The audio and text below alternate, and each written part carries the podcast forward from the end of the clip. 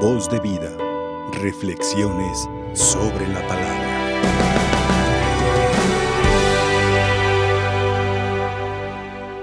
En la primera lectura nosotros descubrimos que era necesaria la muerte del Mesías para que se le diera cumplimiento a todo aquello en lo que creemos, que es la resurrección, que es lo que nos hace llamar a nosotros cristianos.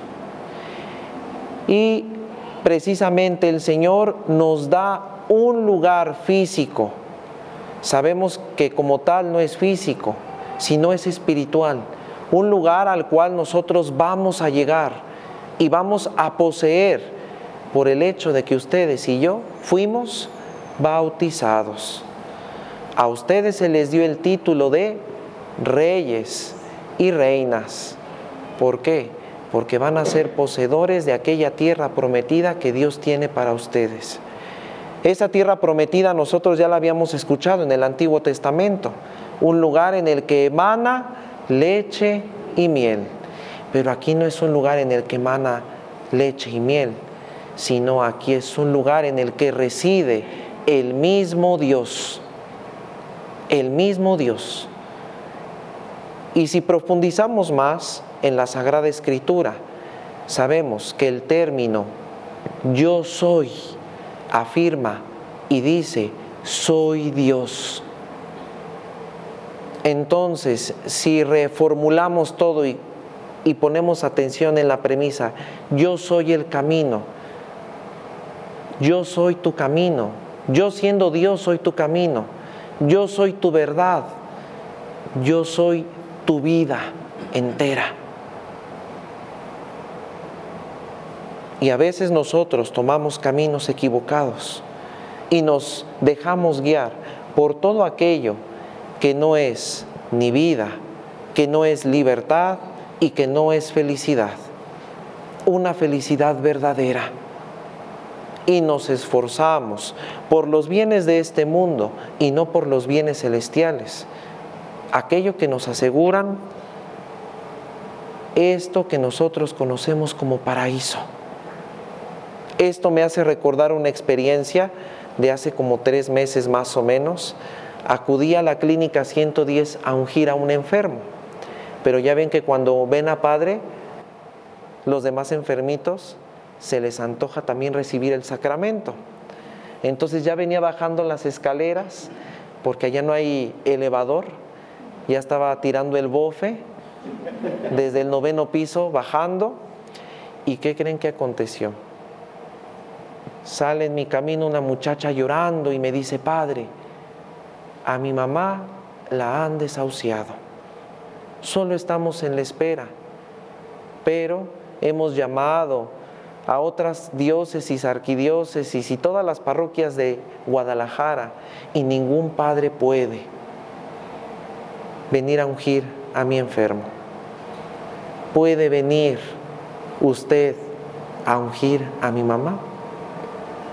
Y yo le dije, pues si ya estoy aquí, con todo gusto. Fui y les digo qué fue lo que me sorprendió de esa mujer.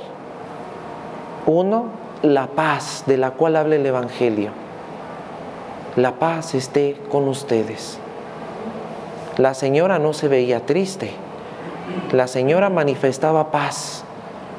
Y lo primero que me dijo fue, Padre, no le tengo miedo a la muerte. ¿Y sabe por qué? Porque de Él vine y a Él regreso. De Él salí y a Él vuelvo. No tengo miedo a morir sino tengo la alegría de que me voy a volver a encontrar con Él. Y a mí me dejó con el ojo, si no cuadrado, ovalado, ya no supe ni qué forma tenía mi ojo, por lo que yo escuché. Y yo dije en mi corazón, es una mujer de fe. Y eso mismo dice el Evangelio. El que crea en mí, se salvará. ¿Por qué? Porque el que ve al Hijo ve al Padre.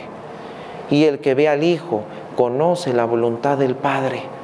Y el que hace la voluntad del Hijo, hace la voluntad del Dios que conocemos que es trino, del Dios trino. ¿Qué más aconteció con esta mujer? Padre, estos dolores que experimento los ofrezco por todos. Los ofrezco por todos. Y yo le dije, a donde tenga que ir, me encomienda usted para que abogue por mí. Y dice, no se apure, Padre, a donde yo esté voy a estar pidiendo por usted. Ahí nosotros descubrimos aquella misión que nosotros tenemos en este mundo. Y esta misión es dejar una huella de amor, una huella de amor. Este mensaje era esperanzador para los primeros cristianos. ¿Por qué? Porque eran perseguidos y porque no podían ser auténticos. Nosotros vivimos, entre comillas, en una libertad religiosa y debemos de ser auténticos cristianos, no cristianos de nombre, porque ya hay muchos. Esa mujer me sorprendió, yo dije, yo creo que ella ni dudo de decir que es cristiana. Es cristiana porque ama, es cristiana porque sabe la voluntad de Dios. Y nosotros creemos que por el simple hecho de ser bautizados o por tener esas ideas protestantoides de decir, es que ya creo, ya estoy salvado. Ya creo, ya con eso es más que suficiente. Ya al final de mis días, que el Padre venga y me unja. Pues qué triste, porque de eso no se trata el Señor te va a pedir esfuerzo. Esfuerzo. ¿Qué hiciste tú para manifestar el amor? No, padre, pues yo tuve muchos hijos, les dejé una casota, les dejé cinco cheyennes, les dejé pues unos ahorros en el banco, les dejé el seguro de vida. Sí, pero ¿qué hiciste para amar?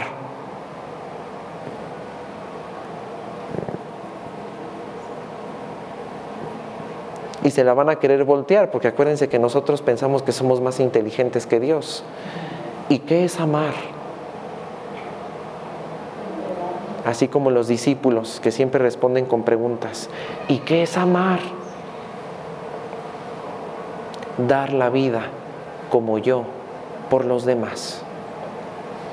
Dar la vida como yo por los demás. Es eso, el amor. Entonces, si queremos alcanzar las primisas celestiales, tenemos que amar. Como aquella mujer, puse de ese ejemplo porque la verdad me sorprendió. Y digo porque son mis pininos ungiendo. Tengo nueve meses de ordenado y mayores cosas voy a ver. Pero esa mujer me enseñó una lección de vida. Y por eso las comparto, esta historia, porque esta historia es para que nos sirva de lección, para que nosotros, cuando lleguen nuestros últimos días, tengamos la certeza, regreso con Él y hago lo que Él me pidió y no tengo miedo a lo que venga, a lo que venga mi vida porque continúa, ¿eh? No piensen que ya voy a descansar y voy a estar en un sofá viendo la televisión. No, la vida continúa. Continúa. Entonces, como dicen algunos ancianitos, a descansar al panteón.